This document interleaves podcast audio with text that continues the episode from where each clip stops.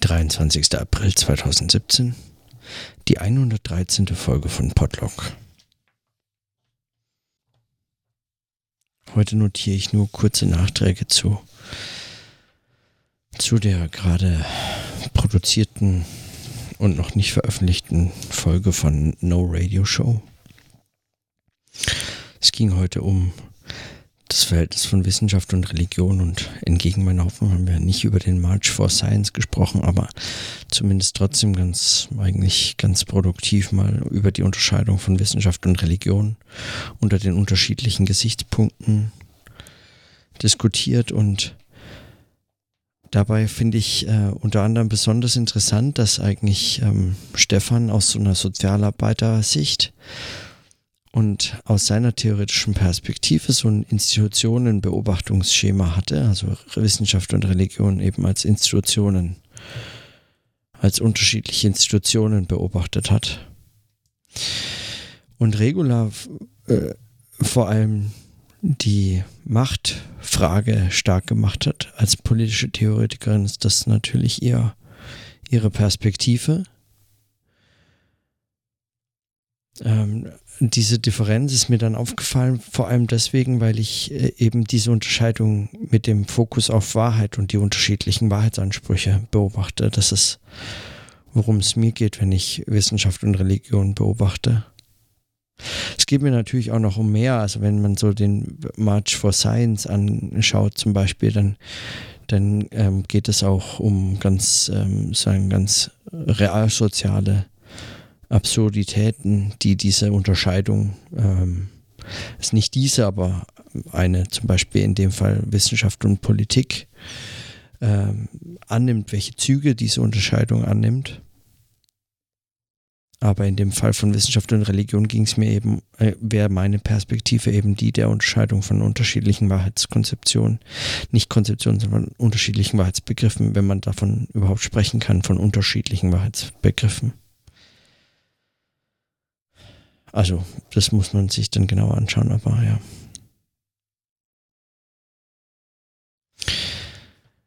Bei dieser Unterscheidung ist mir nochmal klar geworden, dass es, ähm, dass es mir unter anderem ganz persönlich schwerfällt, ähm, anders als, also sozusagen von Luhmann und der Idee der funktional differenzierten Gesellschaft kommend, anders als einfach in diesen Begriffen über Wissenschaft und Religion zu sprechen. Es bietet sich da nahezu an, einfach weil sie auch in dieser Unterscheidung von Wissenschaft und Religion eigentlich auch diese moderne, funktional differenzierte Gesellschaft so ein bisschen wie so ihren Anfang nahm, aber nicht unbedingt da, aber zumindest darin einen sehr guten Ausdruck fand ähm, diese, Plaus also diese Gesellschaftstheorie Luhmanns gerade für solche Fragen, solche Unterscheidungen besondere Plausibilität gewinnt. Sie drängt sich da nahezu auf. Das hilft einem aber nichts, wenn man zu dem ähm, Schluss kommen muss, dass diese Form der Gesellschaftstheorie Luhmanns heute ähm, zumindest ähm, brüchig wird, weil sie weil sie eben mit einer anderen Form, also nicht Form, aber mit einer anderen gesellschaftlichen, ja, also mit einer anderen gesellschaftlichen Realität konfrontiert ist, mit anderen Beobachtungsmöglichkeiten und Notwendigkeiten, einfach Beobachtungen und Reflexionen von Gesellschaft und dem Sozialen ist heute äh, eine andere als damals als äh, Luhmann das geschrieben hat und mit dem Material, das Luhmann, äh, mit dem Luhmann seine Arbeit geschrieben hat. Und mir fällt dabei auf, wie plausibel mir das scheint und wie äh, sehr ich das aber trotz alledem eigentlich widerstrebend nur verwende, weil ich weiß um die Probleme, die eigentlich diese Unterscheidung hat. So einfach ist es damit halt nicht getan. Und, und dann habe ich auch zum Beispiel Armin Assis Position zu dem Thema angesprochen und, und mich gefragt, was man, ähm, also ich habe das dann so kritisch beobachtet und gesagt, dass ich bei ihm oft den Eindruck habe, dass eben diese Diagnose der, der funktional differenzierten Gesellschaft letztlich eigentlich so eine Art normative Komponente bekommt, wenn er dann, es liegt natürlich auch daran, dass ich das zum Beispiel beobachtet habe, als er über Politik geschrieben hat und dabei die normative Komponente eben aus dem Gegenstand eigentlich kam und mit seiner Theorie äh, dann sagen, zusammen so eine Einheit einging. Aber das meine ich, ähm, das, daran meine ich eben so ein bisschen auch diese Gefahren, nicht die Gefahren, aber da, da meine ich zumindest so ein bisschen diese, diese Probleme, diese ideologischen Probleme der äh, einer, einer sich selbst, in sich selbst gefallenen und sich selbst äh, auf sich selbst setzenden Gesellschaftstheorie zu sehen. Und wie man da rauskommt, ist meines Erachtens noch nicht ganz, ähm, ganz äh, transparent oder so, wenn überhaupt das transparent sein kann. Möglicherweise ist es eher nur dekonstruktiv oder destruktiv zu erreichen und eben nur in Form von einer, ja, einer Art dialektischen Lektüre und Kritik dieser Überlegungen im Kontext eben aktueller Ereignisse oder eben im, in der genauen Auseinandersetzung mit bestimmten Texten. Und ich habe den Eindruck, ähm, das, äh, das ist noch zu machen und es ist auf jeden Fall anders zu machen als ja als ich das äh, so als ja als ich das so an anderen Stellen sehe.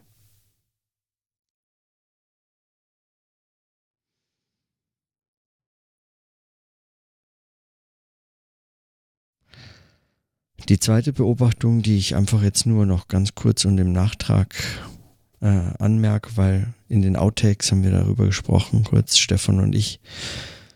Ich habe ihm erzählt, dass ich ähm, mit dem Podlog so ein bisschen an dem Punkt bin, wo ich nicht mehr weiter weiß.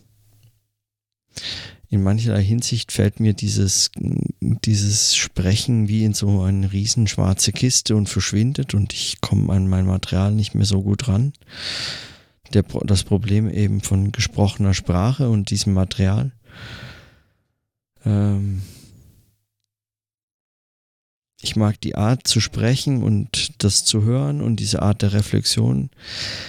Und ich bin immer noch davon überzeugt, dass daraus was Neues entsteht, aber ich habe so ein Problem, wie ich das irgendwie zusammenbringe mit anderen Formen des Arbeitens, auch mit anderen medialisierten Formen. Also wie bringe ich das mit Notizen zusammen, wie kann ich das verlinken und so, wie, wie, kann, ich, wie kann ich das einbauen und ausbauen und wie schließe ich daran an, wie kann ich auch so Arbeits, äh, sagen, so, so Repetitionsschleifen machen, anders als möglicherweise geht es eben nicht anders als das nochmal hören und daran anschließend.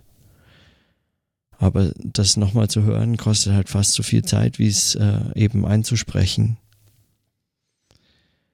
Also wenn die Notiz so viel kostet zu, äh, zu machen, zu erzeugen, wie wieder herauszusuchen, ist das denn ein, ein, ein, deutet das auf dieses, auf so eine Art Unpraktikabilität hin oder so? Ich weiß es nicht.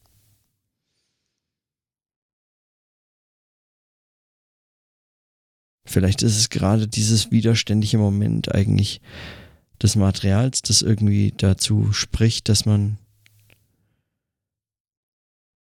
das einem verhindert, dass es eben so leicht zu nutzen ist und dass es sich so ein bisschen sperrt gegen diese. Möglicherweise ist es gerade ein konstruktives, eigentlich ein ganz konstruktives Moment oder so. Vielleicht macht es diese Eigenheit aus. Und auch äh, belässt es eben in diesem Arbeitsgedächtnis zumindest in der Form.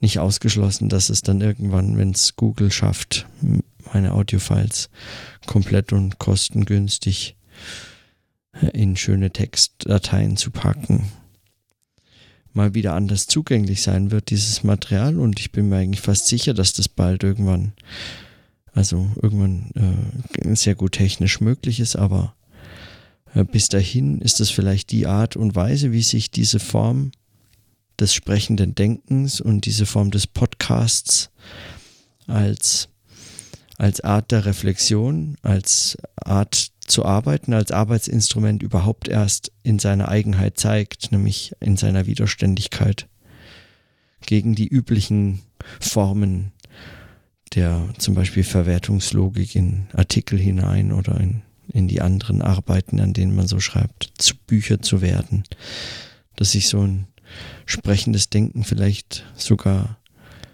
gegen dieses Bücherschreiben wendet, insofern es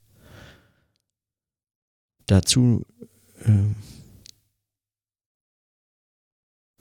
nur auf sehr indirekte Art und Weise beiträgt, wenn überhaupt. Ich weiß es nicht. Also ich bin noch, ich merke einfach immer wieder, dass ich da mehr Fragen als Antworten habe und selbst obwohl ich das mache, daraus ergibt sich noch nicht viel mehr. Also ich weiß dabei einfach noch nicht viel mehr. Ich finde es äh, sehr faszinierend, aber die Probleme sind nicht ganz einfach, äh, also die sind zum einen eben interessante Probleme, zum anderen aber auch Probleme. Also Dinge, zu denen ich gerne eine Lösung hätte.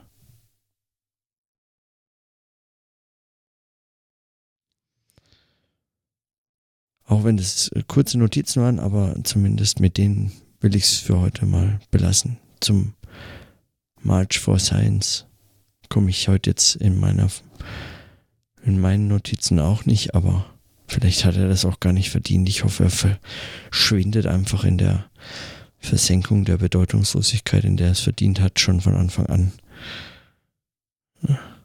verschwunden gewesen zu sein.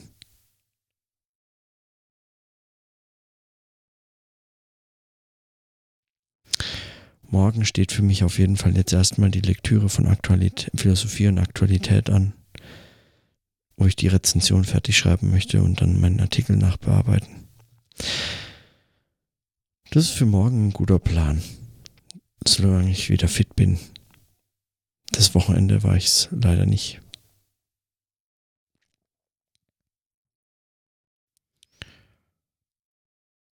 Aber am Denken muss ich sagen, an diesen Notizen jetzt, davon hält es mich zumindest nicht ab.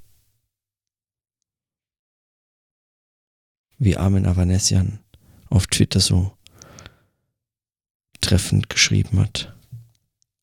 Vive la merde. Gut, auch anlässlich der Präsidentschaftswahl, aber es trifft es auch so. Es lebe die Scheiße. In diesem Sinne.